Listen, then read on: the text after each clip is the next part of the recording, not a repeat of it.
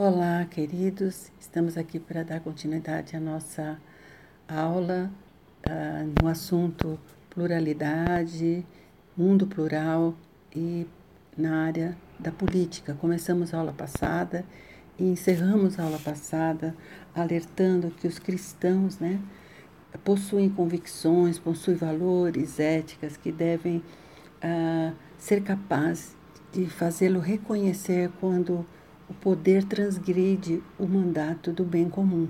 Como vimos na palavra de Deus, o direito à autoridade, ao poder, está relacionado à vocação, à vocação de fazer, de buscar o bem comum. E quando esse bem comum é transgredido, o cristão deve se levantar, não com violência, não com ah, atitudes não corretas, mas se manifestar, se levantar de forma usando o, aquilo que está nas suas mãos dentro do, dos caminhos demo, democráticos, né, para que ah, essa, esse, esse bem comum possa ser realmente buscado e não transgredido. E vimos também que isso é difícil ser feito de maneira individual, né? E hoje nós vamos conversar um pouquinho sobre isso. Por quê? Porque nós, como cristãos, aqueles que foram ah, restaurados pela obra redentora de Cristo Jesus, à medida que participamos da cidadania no reino de Deus, estamos também participando, somos adotados na família de Deus.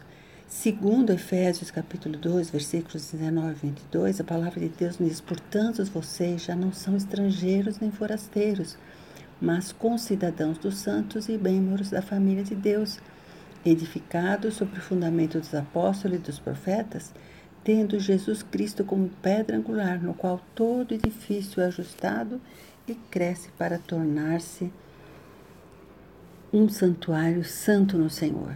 Nele vocês também estão sendo juntamente edificados para se tornarem morada de Deus por seu Espírito. Somos edifício ajustado e crescendo para nos tornarmos santuários santo no Senhor. Ele diz aqui nele: vocês estão sendo juntamente edificados. Então, somos um corpo, como diz a palavra de Deus em 1 Coríntios, capítulo 2, de 12 a 14. Ora, assim como o corpo é uma unidade, embora tenha muitos membros e todos os membros, mesmo sendo muitos, formam um só corpo, assim também com respeito a Cristo pois em um só corpo todos nós fomos batizados em um único Espírito, que é judeus, gregos, escravos, livres, e a todos nós foi dado beber um único Espírito. O corpo não é composto de um só membro, mas de muitos. Portanto, nós somos chamados a servir a Deus, a servir o reino de Deus, não de forma individual, mas segui-lo em comunidade. E como corpo, como comunidade, nós temos Jesus, que é o nosso cabeça. E Jesus não está ausente. Jesus tem um ministério permanente, ele continua reinando. A palavra de Deus em Apocalipse 1, 17 a 18, Jesus fala: Estou vivo para sempre. E em Hebreus 7, 24 e 26, diz assim: Mas visto que vive para sempre, Jesus tem um sacerdócio permanente. Então, Jesus tem um ministério permanente e, sendo assim, Ele é quem chama, quem justifica, quem santifica.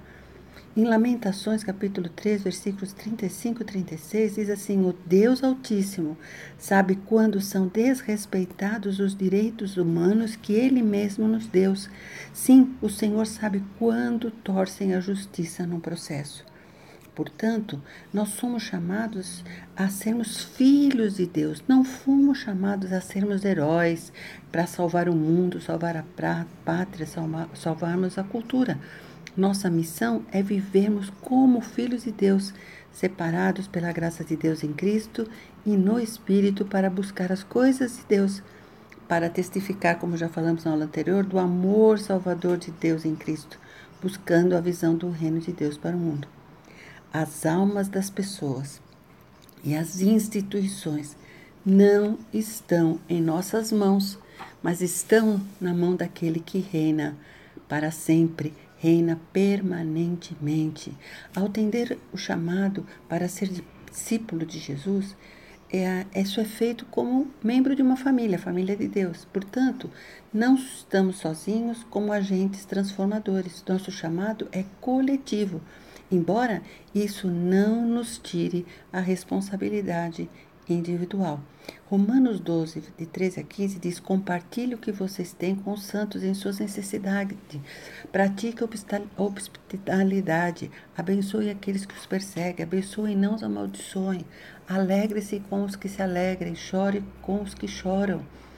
Gálatas 6,2 diz: Levem os fardos pesados uns dos outros e assim cumpram a lei de Cristo. Como corpo, cada um de nós está equipado de maneira diferente. Como corpo, nós podemos compartilhar, nós podemos dividir os fardos, nós podemos contribuir com a cada um dos membros da família, né? Ah, e, e, essa família, essa família de, uh, de Deus, que exemplo tem dado à sociedade? É o exemplo que acabamos de ver no texto de estar compartilhando, de estar divinindo, de estar uh, sendo uh, uma família uh, de forma verdadeiramente coletiva, né? onde se, um, uma parte do corpo sofre, a outra sente, quando uma, um está chorando, o outro chora junto, né? Mas que impressão essa, essa família tem dado à sociedade? Sabemos que não é fácil escapar da ambição do poder na cidadania terrena, ainda que as pessoas participem das instituições políticas, de lugares de poder, com as melhores intenções e motivações. Mas como deve ser, então, o comportamento dessa família de Deus, né? Ah, sabemos que os feitos dos cristãos devem ser honráveis, refletirem, como vimos já, paciência, gentileza, generosidade, fé, esperança, amor, tudo o que convém à família de Deus, ou seja, participar aonde for, de forma que o importante seja o caráter dessa participação, que a, a forma que está participando demonstre o caráter de Cristo. Em 1 Coríntios capítulo 13, que conhecemos, né, que fala do amor e no, ah, nos frisa que ainda que o Deus pobres tudo que possuo e entregue o meu corpo para ser queimado, mas não tiver amor, nada disso me valerá. Ou seja, não é a participação pela participação, mas é aquilo, a intenção do coração, o amor que move estar lá participando e agindo, fazendo o bem, fazendo o bem comum. Né? Em 1 Pedro capítulo 2, versículos 9 a 12, no final desse texto, diz: Vivam entre os pagãos de maneira exemplar, para que naquilo em que eles os acusam de praticar o mal, Observe as boas obras que vocês praticam e glorifique a Deus no dia da sua intervenção. Como cidadãos da cidade do céu, como cidadãos ah, celestiais, temos que lembrar, como vimos já nas aulas anteriores, temos que ter paciência, sermos humildes, sermos tolerantes, né? Pois é assim que devemos participar para que as pessoas vejam nosso caráter, as nossas ações e glorifiquem a Deus. A autora do capítulo do livro Mundo Cristão, a Kristen, ela ah, lembra que existem três imagens bíblicas que podem nos ajudar nessa jornada ah, como cristãos. Primeiro, de filhos, a nossa identidade. A nossa identidade não está na nossa lealdade política, mas sim naquilo que somos em Cristo, pela sua graça. Em Gálatas, Gálatas 3, 26 e 27 diz que todos vocês são filhos de Deus, mediante a fé em Cristo Jesus, pois os que em Cristo foram batizados, de Cristo se revestiram. Nós nos revestimos de Cristo para moldar o car nosso caráter e a interação com os outros. Não importa mais ou a posição religiosa, social, econômica, mas sim a nossa fé, a nossa identidade. É importante lembrarmos quem somos, qual é a nossa identidade. Outro aspecto é o de exilados. Nós vivemos fora de casa, apesar de estarmos nesse, na terra, não pertencemos a essa terra. Então, o povo de Deus vive fora de casa, mas sem abrir mão do seu estilo de vida e seus valores. Temos que viver como povo santo, como forasteiros exilados em terra estranha, nas mãos do povo que ali habita, mas buscando ao mesmo tempo o shalom, o bem-estar desse lugar e desse povo. Lembrando que ah, o povo de Israel que viveu no exílio, mas foi chamado para ser sempre povo de Deus, mesmo em um mundo que não reconhecia seu Deus, não foi chamado para transformar em Israel as nações em que viviam. Por exemplo, não para fazer de Babilônia uma Israel. Portanto, não estamos aqui para fazer da, da cidade terrestre a cidade do céu, mas viver nela como cidadãos dos céus, porque sabemos que a cidade terrestre está submissa ao pecado. Como já vimos no anterior, ela está sob o domínio do pecado e busca, né, através desse pecado, a dominação, o poder e nunca vai ser, nunca vai chegar a ser ou a, a viver os padrões da cidade celestial, mas nós como cristãos devemos estar nela e viver esses valores, viver de forma a mostrar esses valores. Né? Tito 2, a 7 a 14, a palavra de Deus assim, porque a graça de Deus se manifestou salvadora a todos os homens. Ela nos ensina a renunciar à impiedade e às paixões mudanas e a, a viver de maneira sensata, justa e piedosa nesta era presente. E no fim do texto diz: Ele se entregou por nós a fim de nos remir de toda maldade e purificar para si mesmo um povo particularmente seu, dedicado à prática de boas obras. Então, como exilados, como aqueles que estão fora de casa, temos que ser dedicados à prática de boas obras, apesar de não ser essa, essa a característica que reina na cidadania terrestre. Outra figura, outra imagem bíblica que a autora chama a atenção de árvores. O que, que a árvore faz, o que uma planta faz? Ela transforma o gás nocivo, que é o CO2, em algo vital, que é o oxigênio. Ou seja, transforma algo que faria mal em algo que traz vida. É, temos que ser como árvores, agentes transformadores, né? E além disso, a árvore, além de fazer isso, de nos dar o oxigênio que permite que exista vida, fornece abrigo, sombra, beleza, alimento, frutos.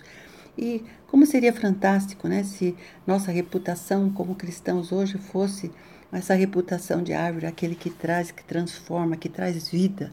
A palavra de Deus em Salmo 1, versículos 1 a 3, diz: Como é feliz aquele que não segue o conselho dos ímpios, não imita a conduta dos pecadores, nem se assenta na roda dos zombadores. Ao contrário, sua satisfação está na lei do Senhor e nessa lei medita de noite. É como árvore plantada à beira de águas correntes, dá fruto no tempo certo e suas folhas não murcham. Tudo que ela faz prospera.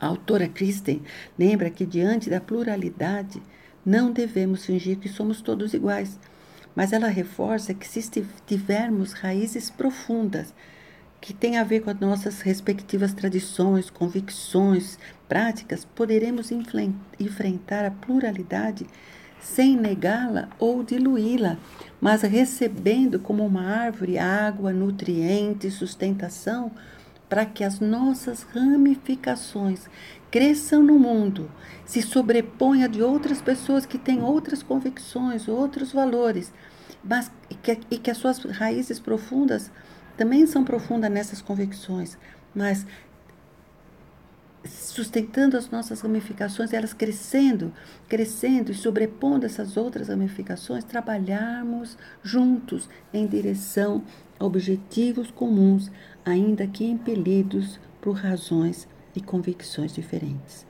Agostinho de Pona afirma que podemos nos unir em busca de bens terrenos que partilhamos em comum. Você crê que isso é possível? Está disposto a viver assim? As árvores que dão fruto no tempo certo e folhagem que não murcha, um fruto que é o fruto do espírito, amor, alegria, paz, paciência, bondade, generosidade, fidelidade, amabilidade, domínio próprio. Miqueias 6:8 diz: Ó oh, povo, o Senhor já declarou o que é bom e o que ele requer de você, que pratique a justiça, ame a misericórdia, e ande humildemente com o seu Deus. Só conseguiremos ser assim se tivermos um relacionamento com Deus. E à medida que esse relacionamento com Deus for sendo cada vez mais íntimo, mais profundo, conseguiremos amar ao próximo e, e só florescer, né? E deixar que o amor de Deus floresça em nós. não é guardar rituais, ser religioso, mas buscar fazer o bem, buscar o bem de todos, estar alerta para discernir se decisões políticas são para o bem comum. Nossa identidade em Cristo deve se refletir em nosso modo de nos relacionarmos com o próximo. E lembrando as palavras que vimos, é um texto que vimos a semana passada: dar a César o que é de César e a Deus o que é de Deus. Lembrarmos da nossa dupla fidelidade. A fidelidade a Deus, mas a nossa fidelidade também à cidadania terrestre, onde temos que contribuir, colaborar para o bem comum e com o bem comum de todos, não apenas daqueles que comungam da nossa fé. Que Deus nos abençoe e nos dê sabedoria para vivermos na pluralidade desse mundo, de forma a exalar o bom perfume de Cristo. Que Deus nos abençoe. Até a próxima aula. Grande abraço.